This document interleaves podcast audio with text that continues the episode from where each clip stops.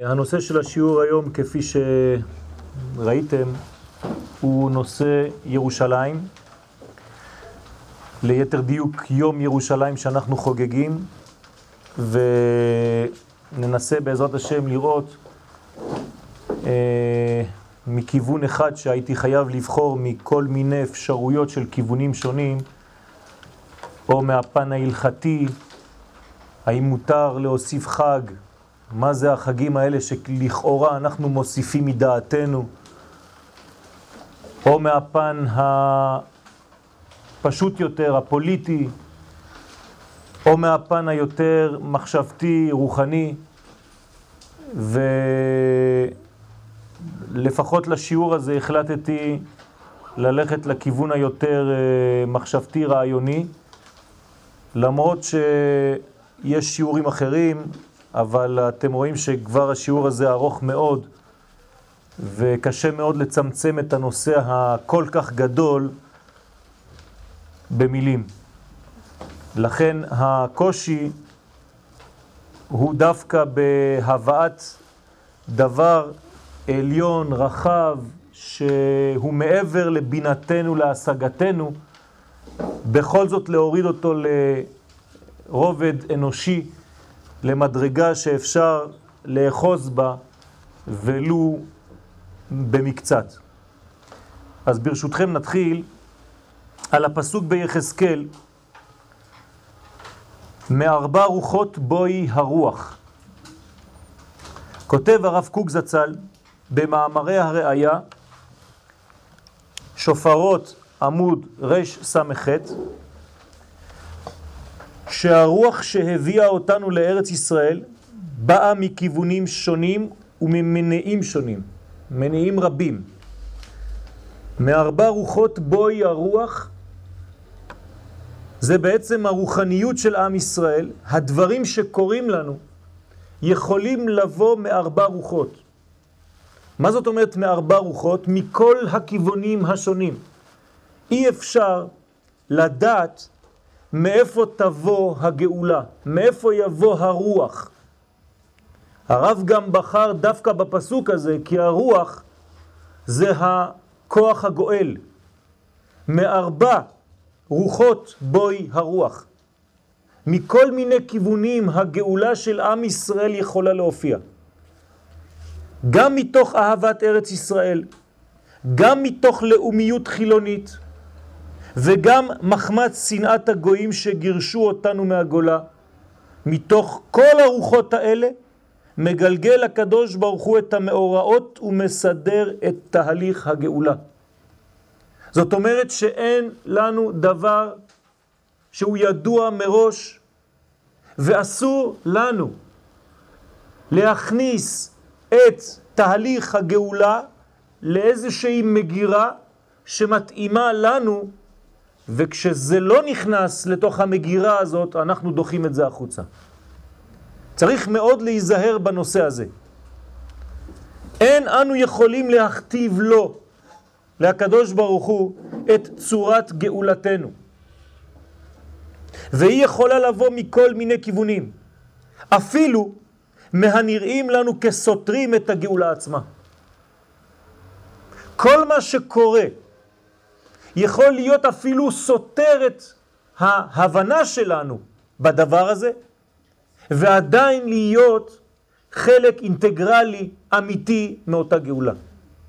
מדוע? פשוט כי אנחנו כבני אדם לא מסוגלים להיות דבר והפך הדבר. הקדוש ברוך הוא לא מחשבותיי מחשבותיכם. אצלו יכול להיות פרדוקס. הוא יכול להיות גם זה וגם ההפך מזה, ששניהם הולכים לאותו אחד. וזה קשה לנו להבין. דוגמה, בזמן בית שני, בימי עזרא, באה הגאולה על ידי מלכות פרס, שכבשה את בבל, והמלך קורש, מתוך שיקולים פוליטיים ואינטרסים אישיים, קרא ליהודים לחזור לארץ ישראל, וכך נגאלנו. לא היה קשור בכלל לעניין של ארץ ישראל, של עם ישראל שחוזר בשביל אידיאל. הדברים נעשים כאילו מאליהם, לא שייכים לנו, ואנחנו מוצאים את עצמנו במקום הזה ונגאלים. נכון שיותר קל לראות את התהליך בדיעבד. לכתחילה הדברים מאוד קשים לנו. ולכן זה מה שאומר הקדוש ברוך הוא למשה רבנו, וראית את אחוריי, ופניי לא יראו. אתה כבן אדם, אתה תראה את הדברים אחרי, אחוריי. ופניי ולפני לא יראו, אתם לא תבינו דבר. לפני כמאה שנה התעוררה התשוקה הלאומית לבעור בעם ישראל, ורוח הגאולה דחפה את בני ישראל המפוזרים בכל הגלויות לחזור לארצם. כן, משהו מתעורר. אפילו את המשהו הזה אנחנו לא יודעים להגדיר. לפני שמגיעים לירושלים, צריך קודם כל להבין מה קורה מסביב. ירושלים, הרים סביב לה. אי אפשר להיכנס לירושלים מיד ולקפוץ לנושא. אין דבר כזה. ירושלים מגיעים אליה לאט לאט. מגיעים אליה בהדרגתיות. צריכים ללכת ולעלות לאט לאט ולא רואים את המקום. לך לך מארצך וממולדתך ומבית אביך אל הארץ אשר אראך, ארץ המוריה. ואברהם אבינו לא יודע בכלל לאן הוא הולך, אבל הוא מתקדם. ויש לו הרבה הרבה התלבטויות בתוך ההתקדמות הזאת. אפשר לעשות סרט רק על ההתקדמות של אברהם במשך שלושה ימים, יותר מאשר מהעקדה עצמה. מה קורה לבן אדם שמתקדם ולא יודע בדיוק איך הדברים נעשים? האם זה אמת? האם התבלבלתי? הרי כל מה שאני רואה בדרך רק סותר את התכלית. היה זה סימן ברור שהקדוש ברוך הוא פקד את עם ישראל, שהרי כבר אמרו חז"ל בסנהדרין צדיק ח' אמר רבי אבא, אין לך קץ מגולה מזה שנאמר ביחזקאל, ואתם, הרי ישראל ענפיכם תיתנו ופרייכם תישאו לעמי ישראל, כי קרבו לבוא. חכמים עשו לנו חסד גדול.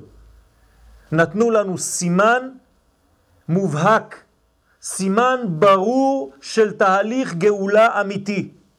מה זה? כבר ברגע שישראל נמצאים, נמצאים בבחינת קרבו לבוא, תשימו לב לפסוק, לא כתוב שישראל כבר באו, כשהם קרובים לבוא, כשהם על סף ביעתם אל ארץ ישראל, כבר ארץ ישראל מתחילה לתת פירותיה בעין יפה. למה הדבר דומה? לאישה. כבר כשהתינוק נולד, החלב כבר עולה. יש קשר, מתח של אהבה, שאצלה יש תופעה פיזיולוגית שמעלה חלב בגלל שיש ילד בוכה. מה הקשר אני לא מבין, אבל זה קורה. ארץ ישראל מוציאה פירות בגלל שהילד קרוב, הוא עוד לא פה, כי קרבו לבוא. מתחילה ארץ ישראל להוציא פירותיה בשבילם. אין לך קץ מגולה יותר מזה. פלא פלאות. תהליך קיבוץ גלויות ויישוב הארץ, אנחנו חייבים לחתום בצורה כזאת. אם אין לך קץ מגולה מזה מאשר שארץ ישראל נותנת פירותיה בגלל שבני ישראל חוזרים, אז זה הקץ. אז אין קץ יותר ברור מאשר כשעם ישראל חוזר לארצו. וזה סימן ברור לגאולה. ומרגע זה מתחילה הארץ השוממה לפרוח ולהתפתח עבור בניה שחוזרים מארבע כנפות הארץ, מארבע רוחות בואי הרוח. רש"י קובע במקום, ואין לך קץ מגולה יותר מזה.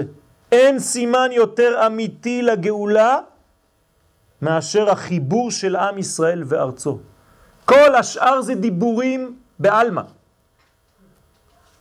וכדברי הכוזרי, כצפצוף הזרזיר ודיבור התוכי.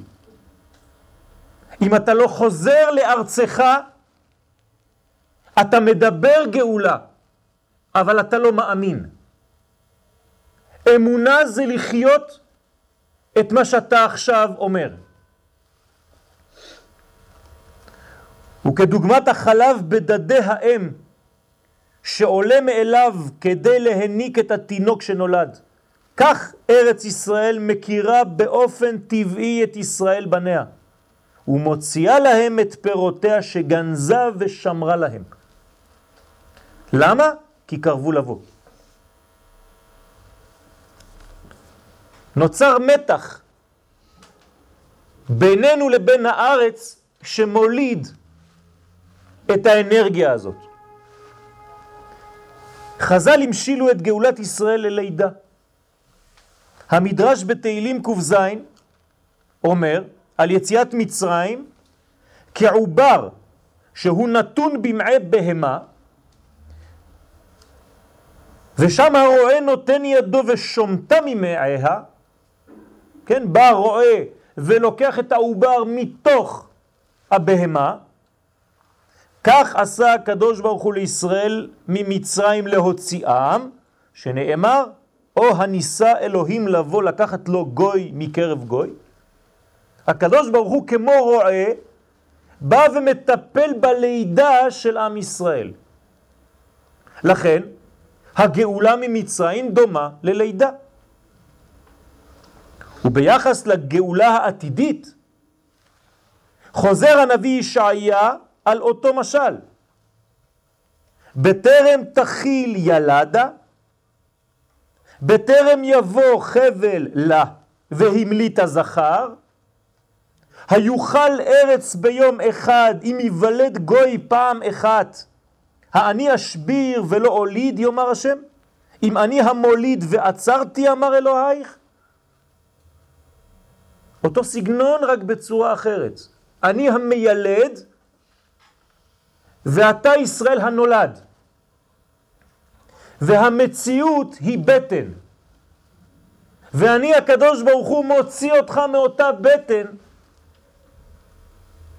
כדי לשחרר אותך ממציאות. אני המוליד, אני המיילד. ואנחנו צריכים ללמוד מזה דברים חשובים. אם המשילו את גאולת ישראל לתהליך הלידה, משמע שיש בלידה לימוד חשוב עבורנו. והנה, הלידה איננה מתחילה מגוף התינוק שנולד.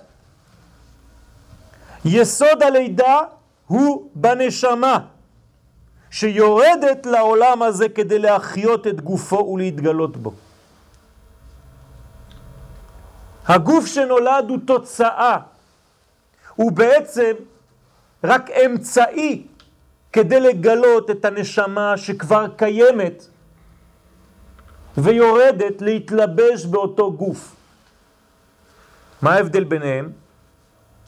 הגוף קטן, הגוף חדש, הגוף עכשיו צריך להיבנות מאפס, ולעומתו הנשמה כבר שלמה, כבר טוטלית, כבר טהורה, כבר גדולה, אין דבר כזה שנשמה גודלת. אז יש פה פרדוקס נפלא. נשמה גדולה מאוד, כבר גמורה, לחלוטין. נכנסת בתוך גוף חלש מאוד, חדש מאוד, שנבנה כמעה כמעה, לאט לאט. איך הדברים האלה מסתדרים ביחד? נשמת התינוק קיימת ונמצאת בכל שלמותה ובכל עומק היצירה האלוהית שבה, כבר בהתחלת יצירת הוולד. הנשמה כבר קיימת. הפער שקיים בין גופו של התינוק לבין נשמתו האלוהית הטהורה הוא עצום. זה שמיים וארץ. לא רק שזה נשמה וגוף, אלא נשמה שלמה וגוף חסר. זאת אומרת, שתי קצוות ממש. התינוק הוא עצמו רחוק מלהבין את המימד הרוחני שנמצא בו. הוא לא יודע מה קורה כאן. הוא קטן מאוד. אך זוהי מהותו האמיתית, זה לא משנה כלום. אתה יודע, אתה מודע לזה, אתה לא מודע לזה, לזה לא, לא שייך כלום בכלל. הנשמה היא כאן, היא גדולה, היא במהותה האלוקית כבר נמצאת. לכאורה, לפי המראה החיצוני של התינוק שנולד, שבוכה וישן כל הזמן, אי אפשר להאמין שגנוז בתוכו אוצר שמימי שעתיד לצאת, ושהתינוק הזה שדומה לגולם, שייך באמת למדרגת חיים עליונה, אלוהית, כפי שהקדוש ברוך הוא ברא אותו. אי אפשר להבין. אם היינו רואים תינוק בפעם הראשונה בחיים שלנו, ואף פעם לא ראינו דבר כזה לפני, היינו מתאכזבים. אנחנו, ההורים, החיים, הגדולים, החושבים, יוצא לנו מין גולם כזה קטן, לא יודע מה אני עושה עם זה. זה לא יום, לא יומיים, לא חודש, לא חודשיים. חודשים וחודשים, ואדם שלא מבין ולא ראה, פרה מתפתחת יותר מהר. עגל מתפתח תוך כמה שעות. לא מבינים. היום כן, בדיעבד. אבל ההורים שיודעים זאת היטב, שמחים הם על המתנה האלוהית שירדה דרכם ואצלם לעולם. אז עכשיו אנחנו עוברים לנמשל. בסדר הנהגת השם הדברים דומים. ההופעה החיצונית והחומרית איננה מגלה מיד את התוכן האלוהי שביסודה. ואפשר לטעות ולחשוב שאכן מדובר כאן בעולם של חומר בלבד. אפשר לחשוב ולטעות שכל מה שאנחנו רואים היום זה תהליכים של חול ואין בהם קודש בכלל. כמו אותו תינוק שאתה רואה רק גוף ואתה לא יכול לשער שיש בו נשמה כל כך אלוקית. אלא שכבר בהתחלה, זה החידוש, כבר בהתחלה נמצאת בפנימיותו הנשמה השלמה, המוחלטת, והיא האשר תדחוף את החומר להתפתח ולגדול על פי תכונתו הנשמתית התבואה בו. כמו אותו מלאך שאומר לעשב, גדל, גדל, גדל. זאת אומרת, אנחנו לא גדלים, אנחנו לא מתפתחים, אלא בגלל הנשמה הזאת שהיא בפנים ודוחפת כל הזמן. לכן היא יסוד החיים. והגוף הוא אמצעי בשבילה להתגלות. יצירת עם ישראל אף היא מתחילה מתוך יסוד הנשמה האלוהית. אותו דבר, עם ישראל מתחיל מנשמה, נשמה אלוהית, הכללית שבו, שנושאת בקרבה את כל הטוב ואת כל האור בשלמות. כל מה שהקדוש ברוך הוא מייצג נמצא בתוך הנשמה הזאת של עם ישראל לפני שבכלל אני מדבר על חומר ישראל. רק מתוך הנשמה הזאת אנחנו נוצרים ויונקים את קיומנו, ואין בנו חיים ורצון חיים שאין מקורם ממנה. אין לנו כלום שלא יונק את הכוח הזה מבפנים. כל מה שאנחנו, לא רק עושים, כל מה שאנחנו בכלל, זה בגלל, זה בזכות אותה נשמה שבפנים שדוחפת. והיא דוחפת אותנו לגילוי. זה מנוע פנימי שדוחף כלפי חוץ ואומר גדל, גדל, גלה, גלה. כשם שבאדם הפרטי כל איבר שבגופו מקבל את חיותו מתוך נשמתו הכללית, כך עם ישראל, לפני כל גילוי חיצוני, יש לו נשמה שהיא יצירה אלוהית מוחלטת.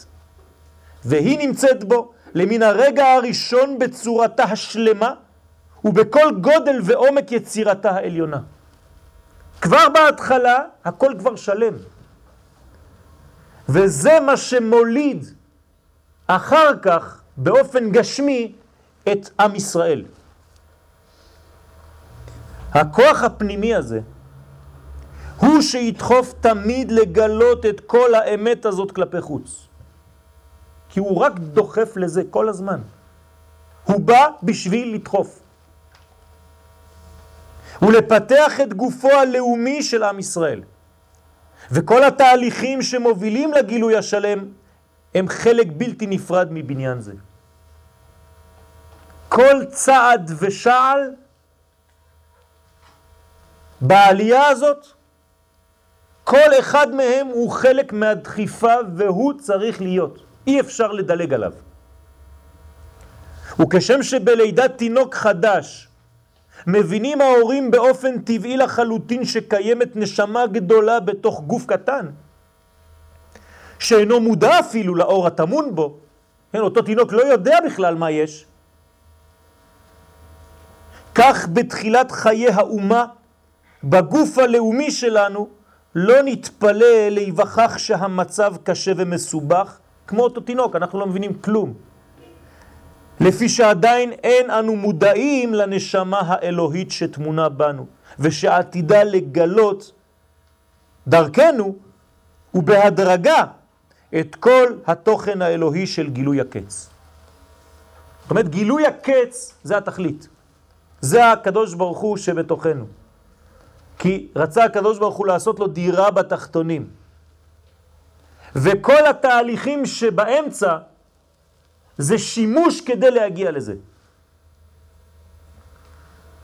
אז אני שואל שאלה, כשתינוק נולד, זה רצון או זה אונס? זה אונס מוחלט. כשדבר נברא, זה רצון או זה אונס? אונס מוחלט. לידת עם ישראל, יצירת עם ישראל זה אונס. אנחנו לא יכולים כלום. אין לנו אפשרות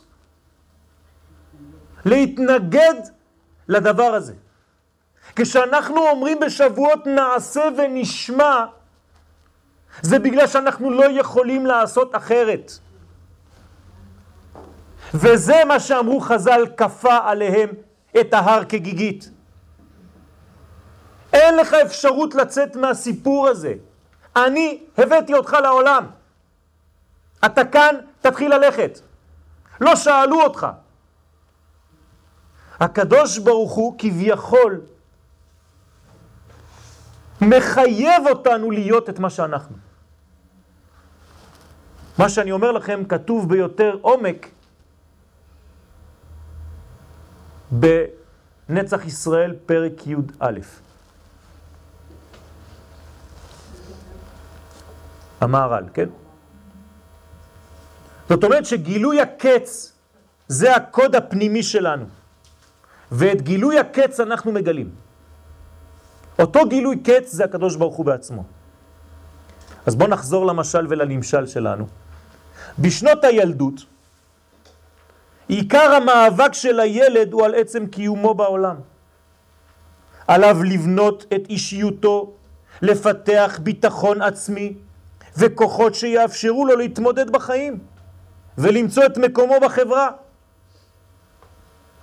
כן, זה מה שעושה ילד בכל שנות החיים שלו הראשונות.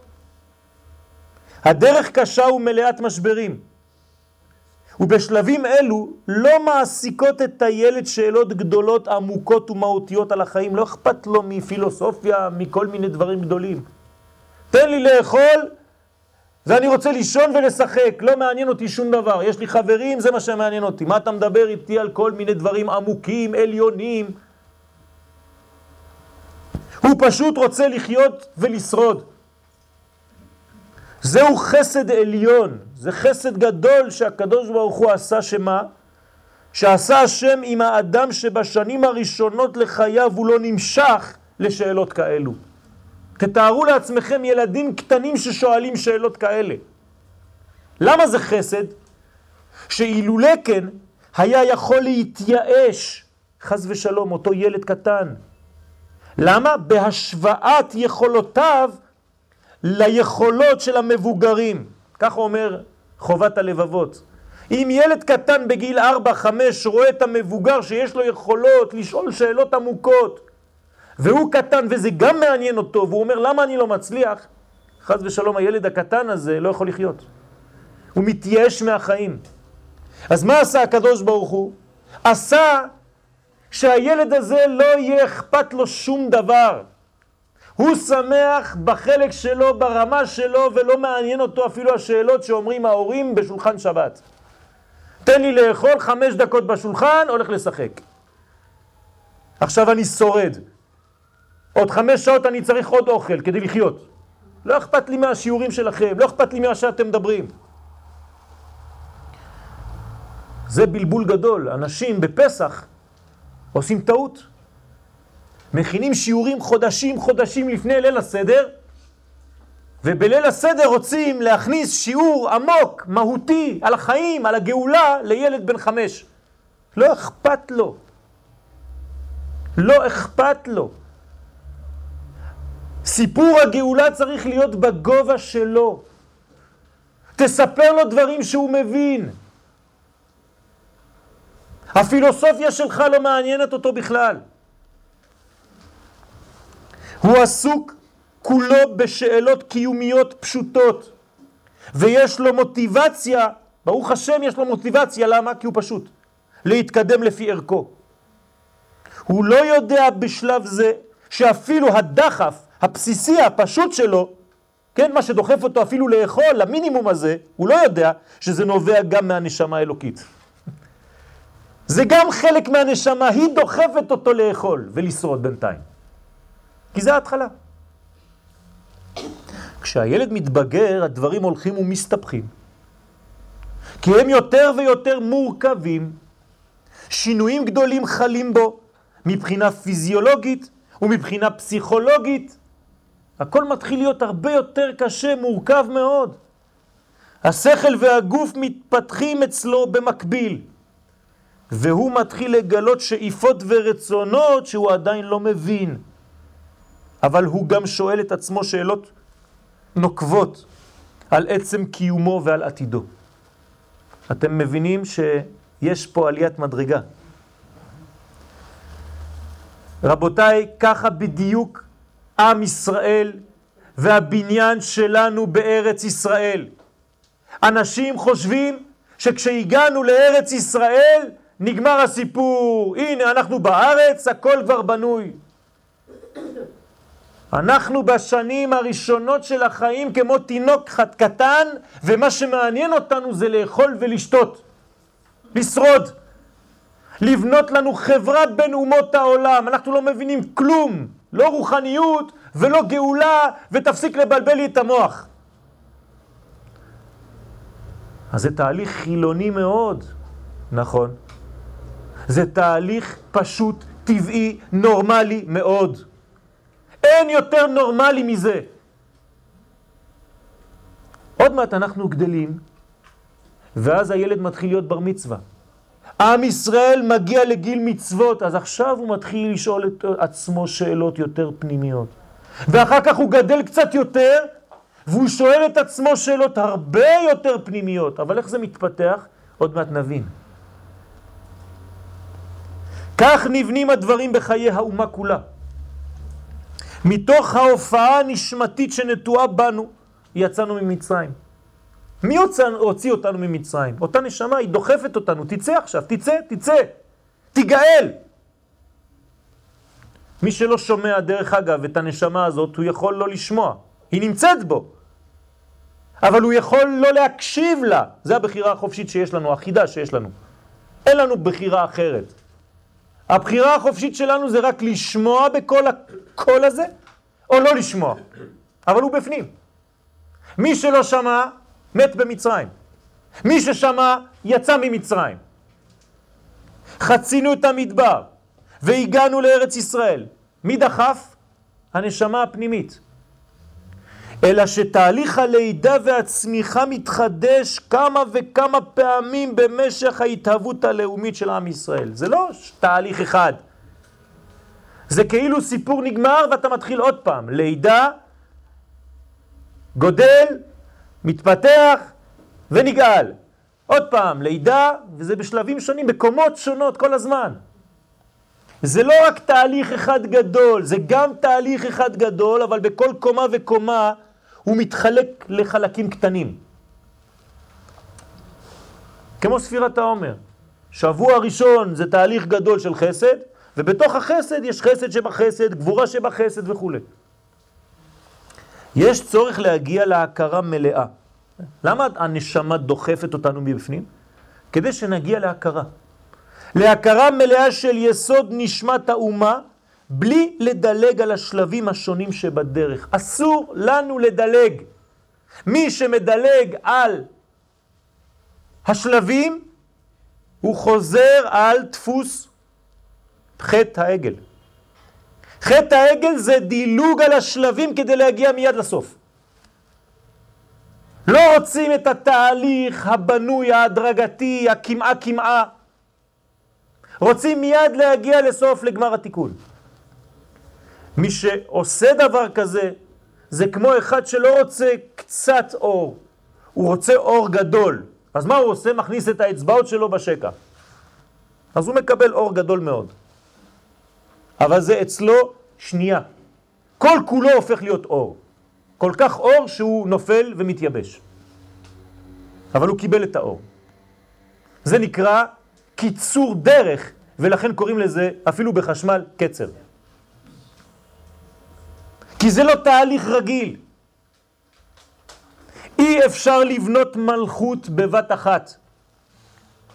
הרי הקדוש ברוך הוא ברא לנו בכוונה תחילה את העולם בעשרה מאמרות. למה? שואלים חז"ל, וכי לא היה יכול לבנות את העולם במאמר אחד? אלא כי הוא יודע והוא רוצה שאנחנו נבנה כל דבר ודבר בהדרגתיות. ככה נבנים הדברים. ותדעו לכם, האנשים העצובים, האנשים שיש להם כעס פנימי, האנשים שהם תמיד במרירות נפש, זה בגלל שהם אף פעם לא נמצאים במקום שבו הם נמצאים, אלא תמיד רוצים לקפוץ יותר רחוק. לדלג, לקצר את הדרך. לכן חייהם אינם חיים. כי הם לעולם לא נמצאים במקום שהם בו. ומכיוון שהם לא יכולים להיות במקום אחר, אז הם בשום מקום. כי את המקום הזה הם עזבו, ואת המקום ההוא הם לא הגיעו אליו, אז איפה הם? כאילו יצא מן העולם. כל שלב מגלה מידה מסוימת. זה כמו ספירת העומר. אי אפשר לדלג על מידות. הלכה למעשה, לא ספרת יום שלם, אתה לא יכול לספור יותר בברכה. למה? קפצת, דילגת יום, אדוני, אתה לא בבניין, תיזהר, זה סכנה בשבילך, תפסיר לספור עם ברכה. תספור כמו כל החבר'ה, רק תשמע, תגיד אמן, תסתדר. אתה כבר לא יכול להיות בחלק של המספר, כי אתה מסתכן. למה? כי דילגת על שלב, והשלב הזה חוזר ותופח לך בפרצוף עוד עשר שנים. כי דילגת עליו כשהיית קטן.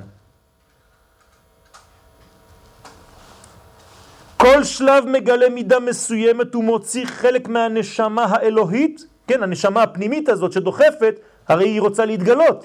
כל שלב מגלה חלק. מן הכוח אל הפועל. וכמו אצל הילד, כל קיצור דרך עלול לגרום חסרונות בשלבים מאוחרים יותר בחיים שלו. ואז הוא יצטרך להשלים את זה. אבל כשהוא יהיה כבר בגיל 40, 50, הוא לא תיקן לפי השלבים חלק בגיל 4, 5. תתארו לעצמכם איזה פסיכותרפיה הוא צריך לעשות עכשיו כדי לחזור מגיל 50 לגיל 4, 5, ששם חסר לו 4 מדרגות. שהוא דילג עליהם. כשעם ישראל הגיע לארץ ישראל, התחיל הבניין כמעה כמעה, לאט לאט. שופטים קודם כל, כן? יש תהליך גדול. יהושע נכנס לארץ ישראל, מתחילה תקופת השופטים. אחרי זה מלכות שאול, שהיא מלכות זמנית. ורק אחרי תהליך ארור של בירורים קרוב ל-400 שנה. תשימו לב, עם כל מה שיש שם, סנהדרין והכל, 400 שנה, צריך בשביל שיבנו את מלכות דוד המלך. ואנחנו פה רק 57 שנה וכבר אנשים, אה, לא, לא, לא. אין לנו לא סנהדרין, לא מלכים, לא בית דין, לא שופטים, לא כלום, ואתם רוצים כבר הכל? מה זה החוצפה הזאת? 400 שנה יצא לעם ישראל שעכשיו הוא עם משה רבנו, משה רבנו רק עכשיו נעלם, התלמיד שלו עדיין פה. יהושע בן נון, תתארו לעצמכם היום יהושע בן נון, ויוצא 400 שנה עד שמגיעים למלכות. ואנחנו בלי יהושע, בלי משה, בלי כלום, אלפיים שנה של גלות, של מחלה, וחמישים ושבע שנה כבר אין לנו זמן? קיצורי דרך? הגיע זמן מלכותו של דוד רק אחרי 400 שנה. סוד המלכות הוא ביטוי הנשמה הכללית שביסוד הפנימי של עם ישראל. מה זה מלכות? מלכות זה הביטוי של הכלל. זה לא ביטוי של אדם אחד. מלך בישראל זה לא כבוד של המלך, אין לו כבוד לעצמו המלך. הוא כלום. הוא רק ביטוי של הקדוש ברוך הוא בעולם הזה. אם אני קם בפני המלך ומברך כשאני רואה את המלך, זה בגלל שאני מכוון על מלכו של עולם. שהוא, המלך הזה, הוא הביטוי שלו פה. ולכן למלך הזה צריך ספרי תורה. הוא יוצא איתם, נכנס איתם, אחד בפנים, אחד בחוץ. כל כולו רק ספר תורה. מלכות השם מלובשת בבן אדם, במלך. המלכות מכנסת את כל הכוחות ומגלה את החומר הרוחני המאחד שנמצא ברווח שבין כל הפרטים.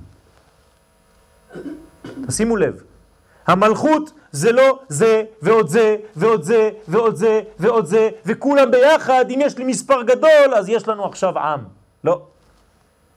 המלכות זה דבר שקיים לפני, בכוח כבר. זה נשמה, איפה היא? בין, בינך לביני, בינך לביני, כאן באמצע. איפה זה באמצע? במה ששווה לשנינו. זה לא דבר שהוא רק שלך, כי אם הוא רק שלך אז אני לא אתה. זה לא מלכות. המלכות חייבת להיות נוגעת לכולם. איך אפשר להיות נוגע לכולם? רק כשאתה שייך להכל. אתן לכם דוגמה. אתם רואים את הדף שיש לכם מול העיניים? מה שווה לכל האותיות שאתם רואים כאן? רק הלבן שבאמצע. כי כל אות היא שונה בפני עצמה, היא מיוחדת, היא לא נוגעת בחברתה. ואם אני מתייחס לאותיות, אז זה רק פרטים. המלכות זה כל מה שיוצא מכללות העניין, מהרעיון שנמצא שם, וזה נמצא בין האותיות. זה המתח שביניהם.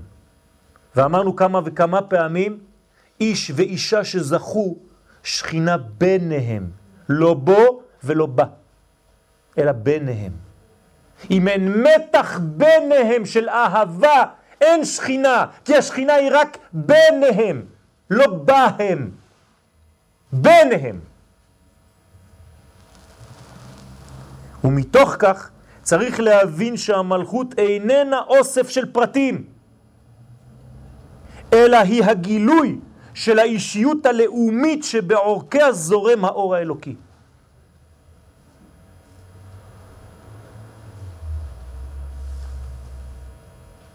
אמנם הגענו למלכות דוד, אבל היה זה רק שלב בדרך לגאולה השלמה, זה עוד לא נגמר. אלה שחשבו שהנה דוד הגיע, מלך המשיח, לא. התהליך הוא ארוך מאוד ולפעמים מבלבל מאוד. אנחנו מגיעים לשלב, אנחנו חושבים שהכל נגמר, ביקש יעקב להישב בשלווה, קפץ עליו רוגזו של יוסף. למה? כי הנשמה הפנימית לא מפסיקה לדחוף, והיא שואפת להופיע יותר ויותר על ידי הכרה ברורה יותר של הפנימיות של עם ישראל. זאת אומרת שיש לנו בפנים מנוע כזה שאף פעם לא נותן לנו מנוחה. הוא תמיד דוחף אותנו ואנחנו לא יכולים לעצור. והוא אומר לנו, עוד לא הגעת, תגלה אותי, יש עוד חלק פנימי שלא גילית, תוציא, תגלה. ולפעמים אתה כבר לא יכול ואתה אומר לו, די, אני עייף, והוא אומר לך, לא, עוד לא הגעת, אני דוחפת, ובפנים אתה לא יכול, אתה לא יכול.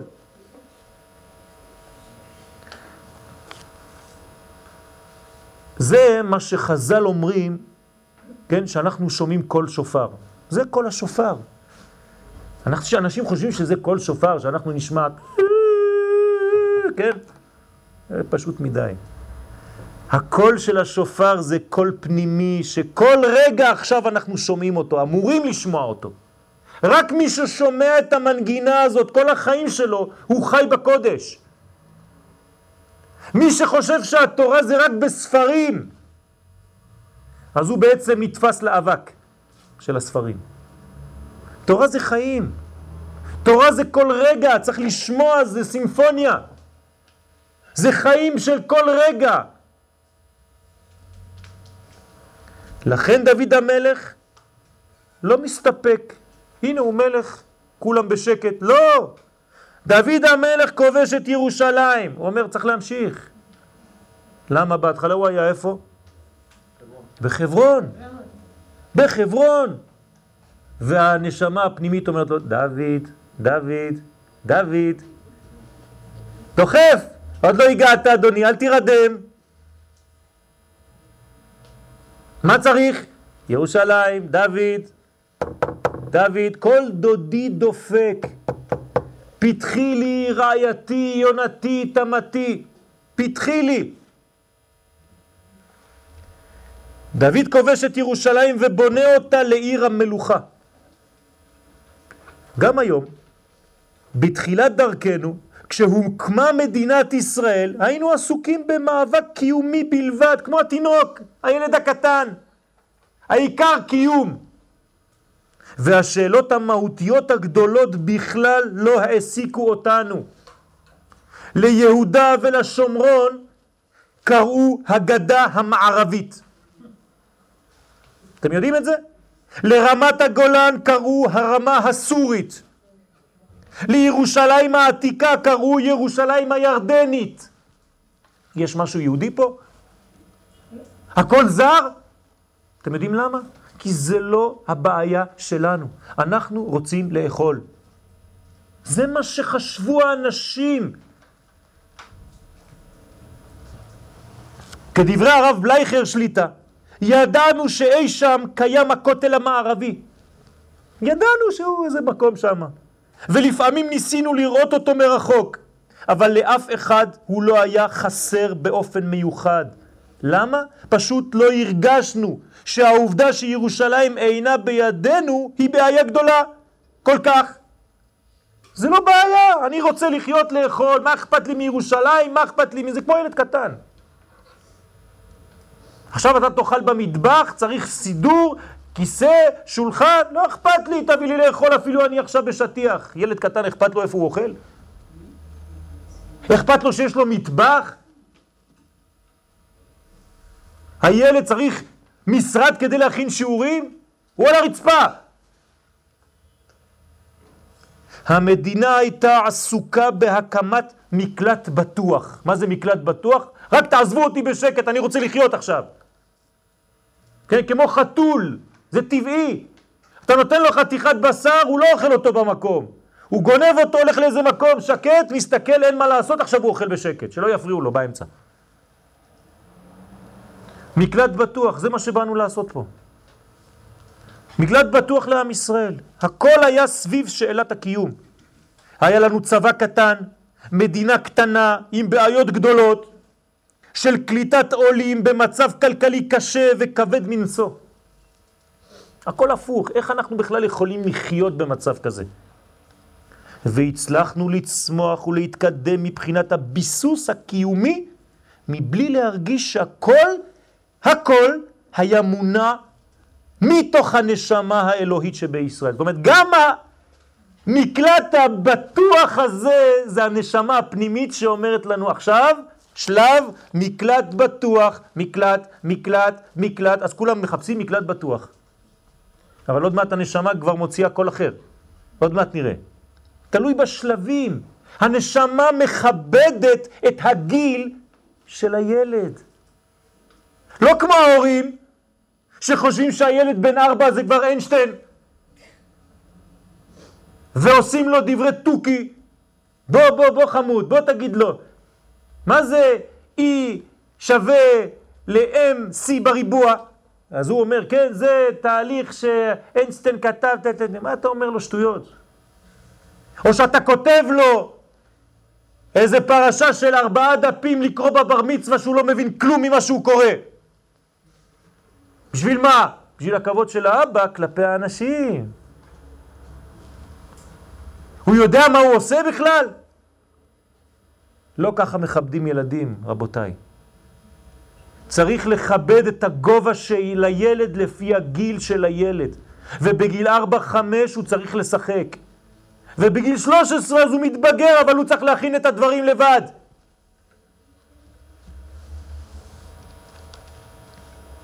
הכל מתוך הנשמה שבישראל, ולכן היה נראה לכאורה שהכל, שכל התהליכים היו חול ולא קודש. כן, מי שרואה את הדברים האלה מזווית חיצונית, הוא אומר, תראה איזה מדינה, הכל חול במדינה הזאת, אין קודש בכלל. אה, אז הילד הקטן שלך בגיל חמש, הכל חול, אין קודש, אז תזרוק אותו לפח. למה במדינה פתאום אתה הופך להיות צדיק גדול, ועם הילדים שלך אתה מבין שתן לו זמן, לפני מלחמת ששת הימים הייתה הידרדרות גדולה בישראל, והמציאות הרוחנית והגשמית היו אז בשפל המדרגה.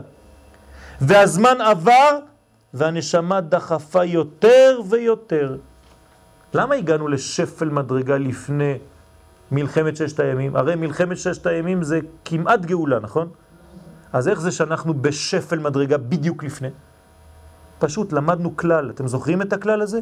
שלפני שמגיעים למדרגה, כל המדרגה שלפני, לזבל.